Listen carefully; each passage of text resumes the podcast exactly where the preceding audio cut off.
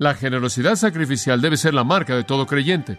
Pero el principio primordial que se relaciona con el dinero está aquí en el versículo 10.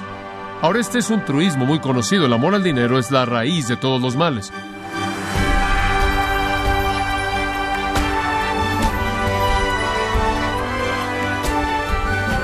Qué alegría nos da que nos acompañe en este su programa Gracias a vosotros con el pastor John MacArthur. Imagine que un familiar suyo que no conocía le dejó antes de morir una herencia.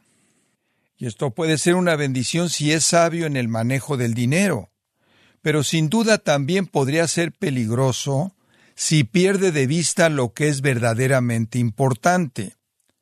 Entonces, ¿cómo afectaría su vida tener este dinero? ¿Cambiaría para bien o para mal? Hoy el pastor John MacArthur en la voz del pastor Luis Contreras nos enseña este tema tan importante y tan actual en esta serie titulada El peligro de amar el dinero, aquí en gracia a vosotros.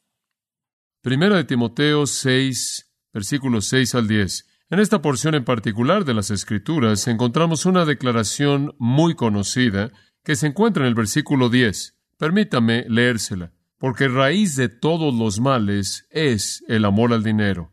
Esa es realmente la afirmación que es el punto focal del texto. Todo lo demás en los versículos 6 al 10, antes y después de esa afirmación, en un sentido es una exposición de la importancia de esa afirmación misma.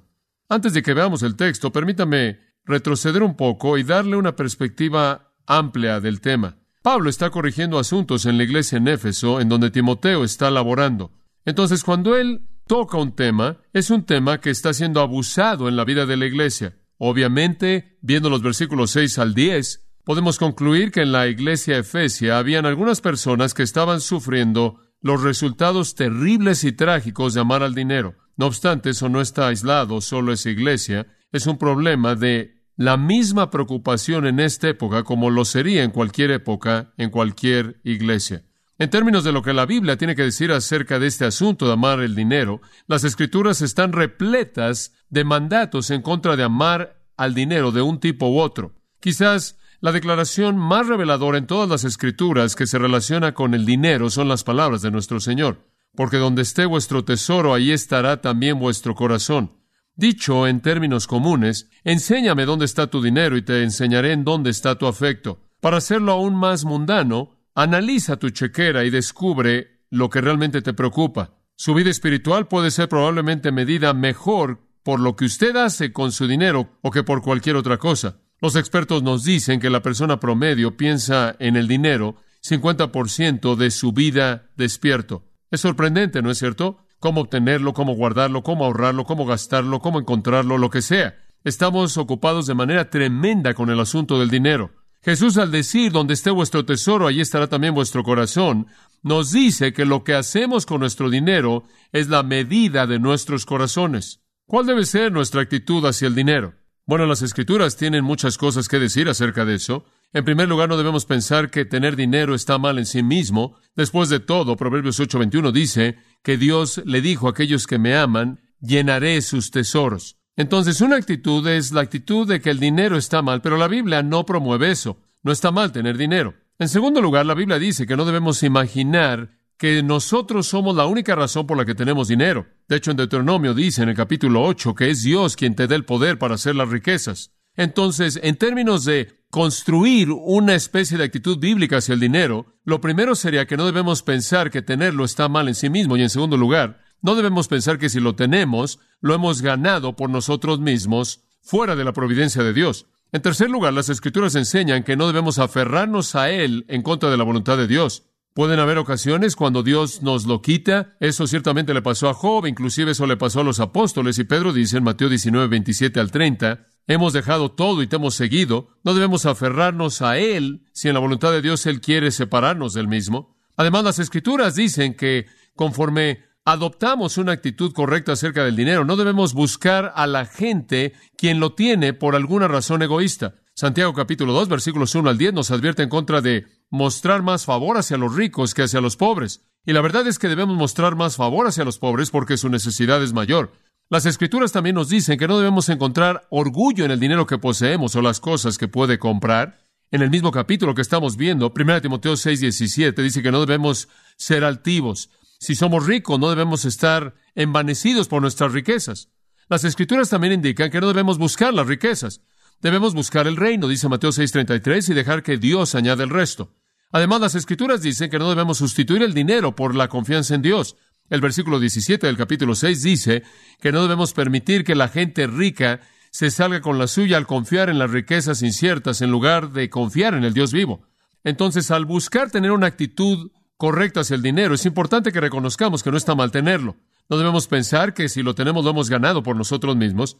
No debemos aferrarnos al mismo, no debemos buscar a la gente que lo tiene, no debemos usarlo como una fuente de orgullo, no debemos buscarlo, no debemos confiar en él en lugar de Dios, y podría añadir que no debemos acumularlo de una manera egoísta.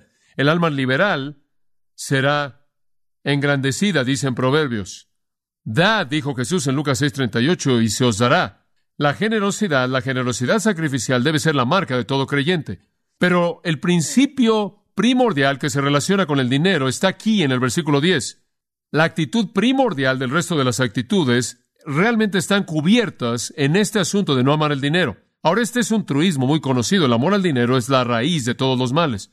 Esa es la traducción apropiada de esa frase. Todo tipo de maldad realmente es el entendimiento apropiado del mismo en lugar de que simplemente es una traducción de eso. Debemos entender que realmente cubre todo. Es lo mismo, es la misma idea cuando las escrituras dicen, ama al Señor tu Dios con todo tu corazón, alma, mente y fuerzas. Y esa es la suma de todos los mandamientos. Si usted tan solo ama a Dios de manera consumada, el resto de los mandatos son un punto que se cubre.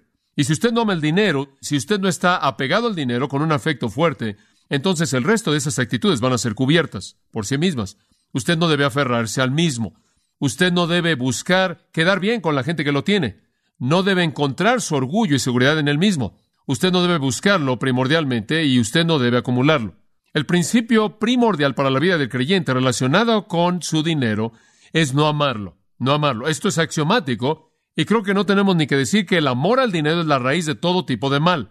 Pero piense en esto conmigo por un momento. El término amor al dinero es una palabra en el griego. Afilarguria significa afecto por la plata. Y la idea aquí no es dinero, pero el amor por el mismo. Usted entiende eso, ¿no es cierto? No hay nada inherentemente malo con el dinero. El dinero es muy peligroso. Es como una pistola. Puede ser usada para matar un animal para comer o puede ser usada para dañar a alguien, inclusive quitar una vida. Es algo peligroso y por así decirlo, si usted anda por todos lados con dinero, como lo hace con una pistola cargada, usted puede alcanzar fines buenos mediante la misma o puede hacer cosas desastrosas. El punto es su afecto. El punto no es el dinero, el punto es cuál es su actitud al dinero. Y el pecado aquí es el pecado de la avaricia. Otra manera de decirlo es el amor al dinero. Ahora él dice la raíz, y con ello él quiere decir la fuente de todo tipo de maldad, las cuales se convierten en las ramas y lo que está colgando de ellas en este árbol metafórico. La raíz es el amor al dinero y produce todo tipo de maldad. Para darle el entendimiento simple de esto, lo que él quiere decir es que si usted ama el dinero, normalmente no hay nada que lo detenga usted en su búsqueda del dinero y por lo tanto lleva todo tipo de pecados. No hay tipo de maldad, francamente, no hay tipo de maldad que pueda ser imaginado que no sea el resultado de amar al dinero. Porque por amor al dinero la gente ha cometido todo tipo de pecado concebible. Todo tipo de pecado concebible. La gente que ama el dinero para obtener dinero va a recibir sobornos, va a distorsionar la justicia, va a manipular, va a aprovecharse de los pobres, van a mentir, van a hacer trampa, van a extorsionar, Van a engañar, van a robar, van a abusar, van a cometer todo tipo de pecado imaginable, fornicación, adulterio, si creen que les va a dar dinero. Van a cometer daño corporal, van a matar por dinero, van a enseñar doctrina falsa por dinero. Toda categoría imaginable de pecado puede fluir de amar al dinero, porque si usted está consumido con el amor al dinero, entonces esa es la fuerza que motiva su vida y va a hacer lo que tenga que hacer para obtenerlo.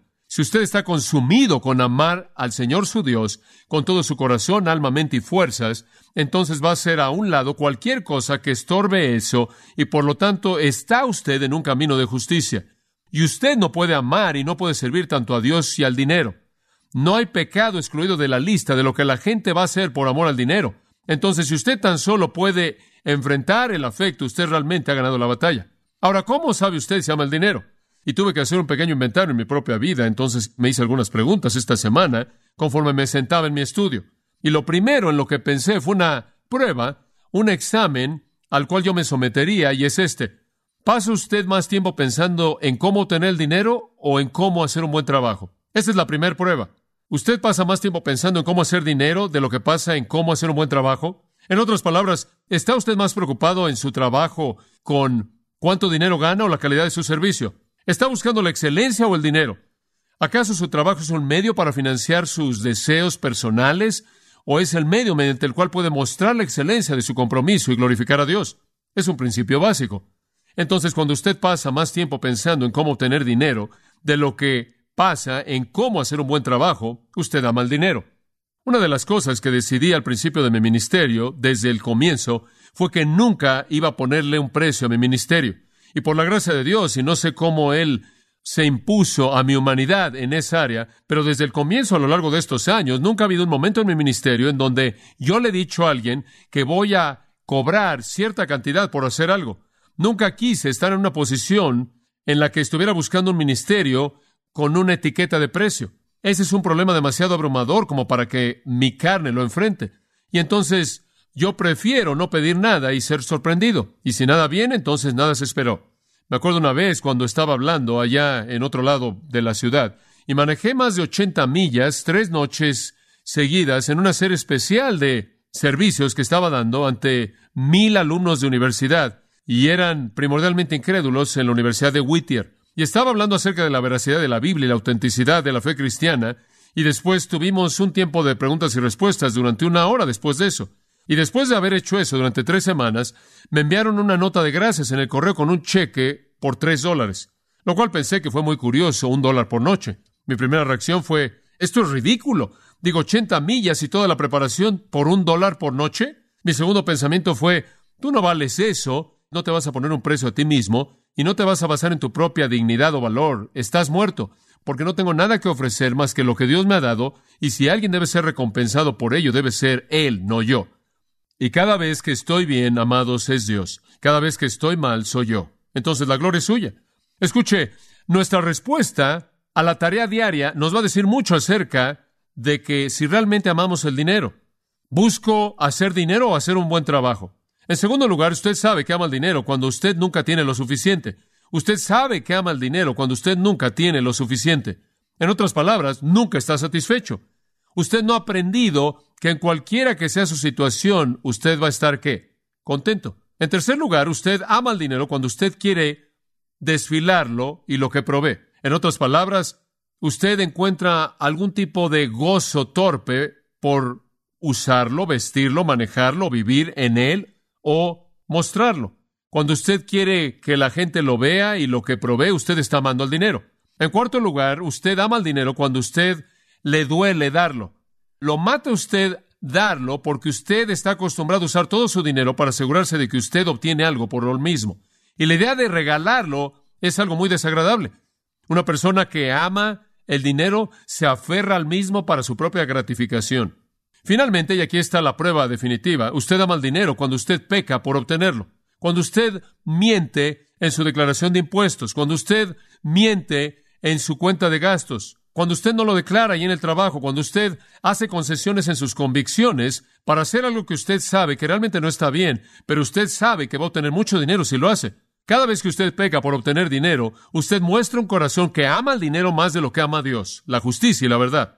Entonces esas son pruebas realmente simples. Pregúntese a sí mismo, ¿paso más tiempo pensando en cómo tener el dinero de lo que paso en cómo hacer un buen trabajo? ¿Nunca tengo lo suficiente? tiendo a buscar mostrar lo que tengo, lo que produce, me duele darlo y voy a pecar para obtenerlo. Pablo dice en el versículo 10, si esa es su actitud, eso va a producir todo tipo de maldad. Y usted ha sido otra presa torpe que ha cedido ante el engaño de las riquezas, expresado en las palabras de nuestro Señor en Mateo 13. Ahora, ¿qué es lo que sacó este tema en los versículos 6 al 10? Bueno, Pablo, en el versículo 5, acababa de estar hablando de los falsos maestros que están motivados por la ganancia. Él dijo que suponen que su tipo de piedad, la cual es una piedad falsa, les va a traer ganancia material, ese es su motivo. Y después él hace una transición y dice, bueno, la piedad con contentamiento, versículo 6, es gran ganancia. En otras palabras, cuando digo que el falso maestro que piensa que su piedad le va a traer ganancia está mal, no quiero decir que la verdadera piedad no es gran ganancia, porque lo es. Y esa es la transición, y entonces él despega en el versículo 6 para hablar de eso en un sentido general, y llega hasta el versículo 10 para advertirnos a todos acerca del peligro de amar el dinero. Los falsos maestros y su amor pecaminoso por el dinero dispararon el tema en un sentido general de los versículos 6 al 10. Y él acaba de rechazar la idea perversa de que la piedad debe ser usada como un medio de ganancia material, pero él no quiere que usted malentienda el punto de que hay en la verdadera piedad ganancia verdadera. Entonces él se enfoca en una discusión del tema que se relaciona a toda persona en la iglesia efesia y particularmente a aquellos que lo están abusando y se relaciona a todos, inclusive el día de hoy. Amar al dinero resulta en todo tipo de maldad. Eso significa que el dinero es peligroso si usted lo ama. Y quiero decirle que usted puede tener mucho dinero y no amarlo, y usted puede tener nada de dinero y amarlo. Yo conozco a gente que tiene una cantidad tremenda de dinero y no lo ama. De hecho, no pasan su vida entera tratando de hacer dinero. Pasan su vida entera tratando de hacer su mejor esfuerzo para glorificar a Dios. No desfilan lo que tienen por dinero en sus posesiones. No están consumidos con la búsqueda del dinero, están consumidos con la búsqueda de Dios. Y nunca van a pecar o hacer concesiones para obtenerlo. Pero Dios en su decisión soberana ha determinado darles mucho. Y he conocido a gente que no tienen absolutamente nada de dinero y están desesperadamente enamorados del mismo. Pasan todo el tiempo tratando de pensar en cómo obtener más. Ese es el peligro y no tiene nada que ver con lo que tiene. Ahora regresemos a la exposición del principio del versículo 10. Regresando al versículo 6, y en primer lugar, el dinero es peligroso debido a la naturaleza del amor al dinero, debido a la naturaleza del amor al dinero. Y en segundo lugar, veremos al efecto del mismo. Es peligroso en dos áreas, su naturaleza, su esencia inherente lo hace peligroso. Y en segundo lugar, no solo su esencia inherente, sino lo que produce lo hace potencialmente peligroso cuando es amado. En primer lugar, veamos el versículo 6. La naturaleza del amor al dinero es peligroso porque ignora la verdadera ganancia. Ignora la verdadera ganancia. Él dice, de hecho, y de puede ser traducido de hecho, realmente o bien, pero, si usted fuera a usar la palabra de hecho, él habría estado usando esto a partir de su afirmación previa, pero gran ganancia es la piedad acompañada de contentamiento, o podría ser en un sentido adversativo, pero en contra de la piedad falsa que no provee ninguna ganancia, la verdadera piedad provee ganancia. Eso es lo que está diciendo. Hay gran ganancia con la verdadera piedad. ¿Qué es la piedad? Esa es una palabra muy conocida, eh, usada en las pastorales. Eusebeia significa reverencia, piedad, todas esas cosas que en las que me gusta pensar como semejantes a Dios. Cuando hay verdadera semejanza a Dios, con contentamiento hay gran ganancia. Ahora, si lo único que usted quiere es dinero, usted nunca va a tener eso porque nunca estará contento. La verdadera gran ganancia viene de la verdadera piedad, la cual es inseparable, la cual está unida de manera inseparable con el contentamiento. La palabra autar, que significa autosuficiencia, era usada por los cínicos y los estoicos para hablar de un dominio personal. La persona que no era movida por las circunstancias, la persona que vivía de manera inmune ante la distracción externa, que ignoraba los problemas exteriores, la persona que tenía la más noble de las virtudes humanas, la capacidad de no controlar su ambiente, sino reaccionar de manera apropiada al mismo. Esa es la idea de esa palabra. Básicamente significa tener suficiente, no buscar nada más, estar contento con lo que usted tiene. Y es una característica humana noble, pero Pablo la lleva aún más allá de eso y toma ese concepto y esa palabra y la santifica. En 2 Corintios 3 él habla de nuestra suficiencia que no esté en nosotros mismos, sino nuestra competencia. Versículo 5 de 2 Corintios 3 es de Dios, él dice. Es la suficiencia de Dios en nosotros. Más adelante en el capítulo 9 de la misma epístola, en el versículo 8, Dios puede hacer toda gracia abundar hacia vosotros para que ustedes, vosotros, teniendo siempre todo lo suficiente en todas las cosas, podéis abundar para toda buena obra.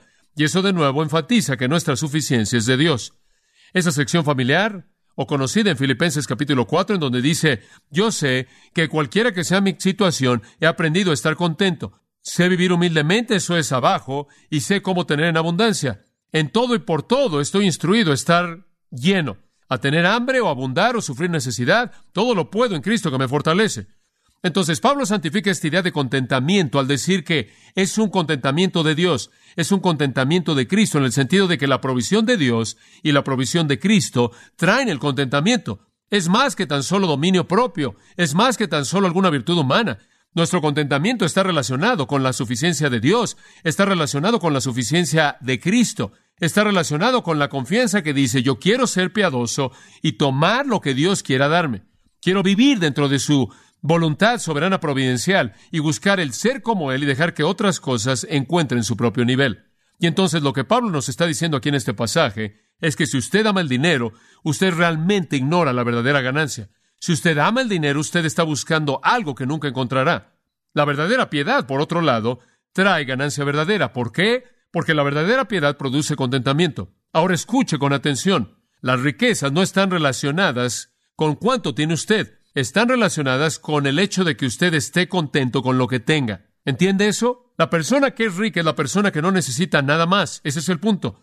El filósofo griego Epicúreo dijo, el secreto del contentamiento no es añadir a las posesiones de un hombre, sino quitarle de sus deseos. Ese es el punto. El más rico es el que desea menos, ¿verdad? Usted es rico cuando está contento, satisfecho. Esas son riquezas. Tiene suficiente.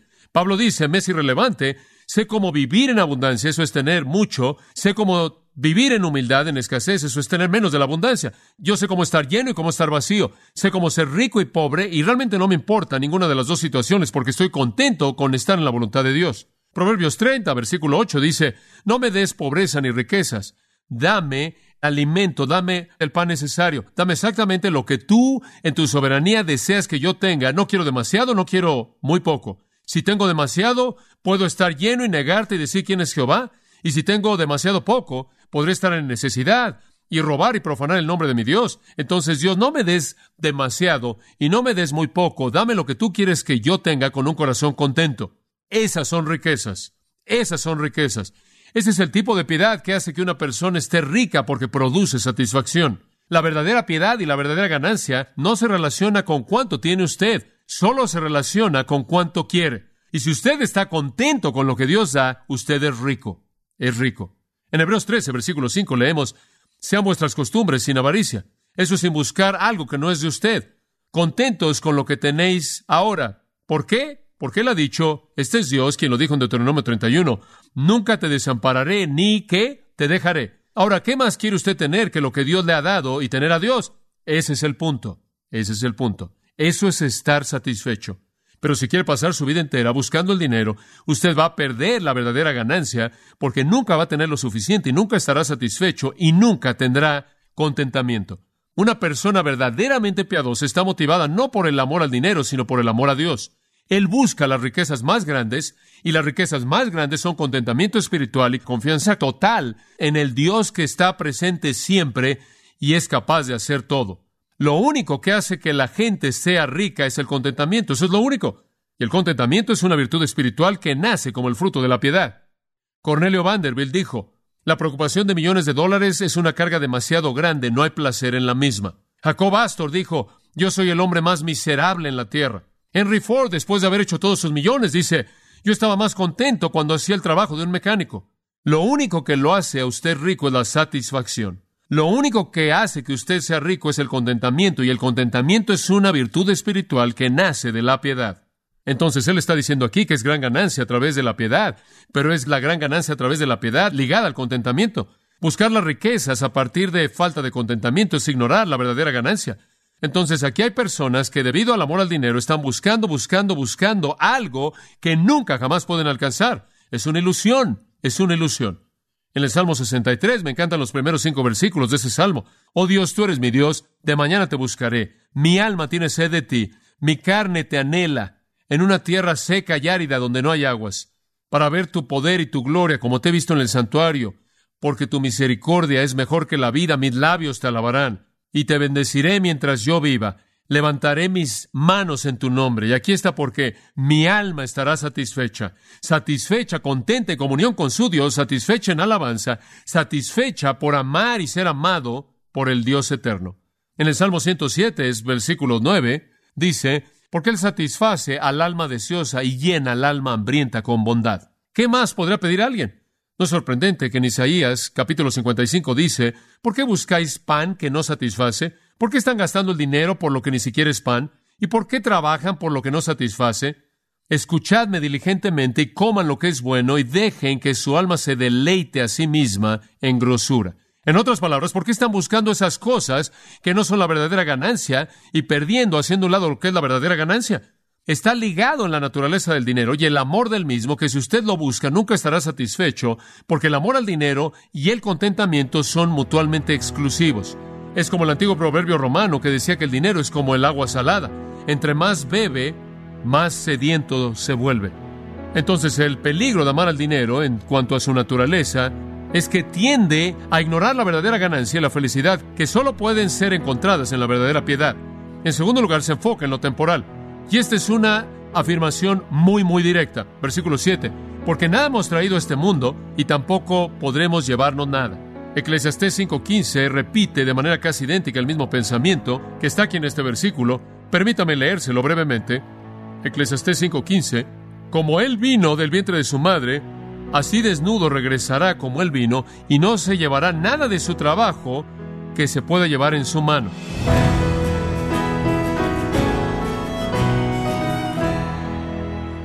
De esta forma, John MacArthur nos advirtió acerca del peligro de reemplazar a Dios como la prioridad de nuestra vida, por el amor al dinero, y nos encontramos en la serie El peligro de amar el dinero, aquí en gracia a vosotros. Estimado oyente, quiero recomendarle el libro El Jesús que no puedes ignorar, en donde John MacArthur camina por los relatos del Evangelio y muestra un destacado y apasionado cuadro de Jesús que usted no puede ignorar. Adquiéralo en la página de gracia.org o en su librería cristiana más cercana. Recordándole también que puede descargar todos los sermones de esta serie el peligro de amar el dinero, así como todos aquellos que ha escuchado en días, semanas o meses anteriores, animándole a leer artículos relevantes en nuestra sección de blogs, ambos en gracia.org. Si tiene alguna pregunta o desea conocer más de nuestro ministerio, como son todos los libros del pastor John MacArthur en español o los sermones en CD, que también usted puede adquirir, escríbanos y por favor mencione la estación de radio por medio de la cual usted nos escucha en gracia a vosotros. Es importante conocer no solo el país y ciudad de donde usted nos escucha, sino también la radio. Para quienes contactan nuestro ministerio por primera vez, pueden solicitar una copia del mensaje de promoción sin costo alguno, un mensaje por oyente únicamente. Si usted vive en los Estados Unidos o Puerto Rico, escríbanos a Gracia Vosotros, P.O. Box 4000, Panorama City, California 91412. O puede escribirnos a través del siguiente correo electrónico radio arroba Le damos las gracias por su tiempo y sintonía. En nombre del pastor John MacArthur y del personal, y le comento que estamos orando para que Dios continúe extendiendo su gracia en usted, mientras nos acompañe en la próxima edición, para continuar desatando la verdad de Dios un versículo a la vez, aquí en Gracia a vosotros.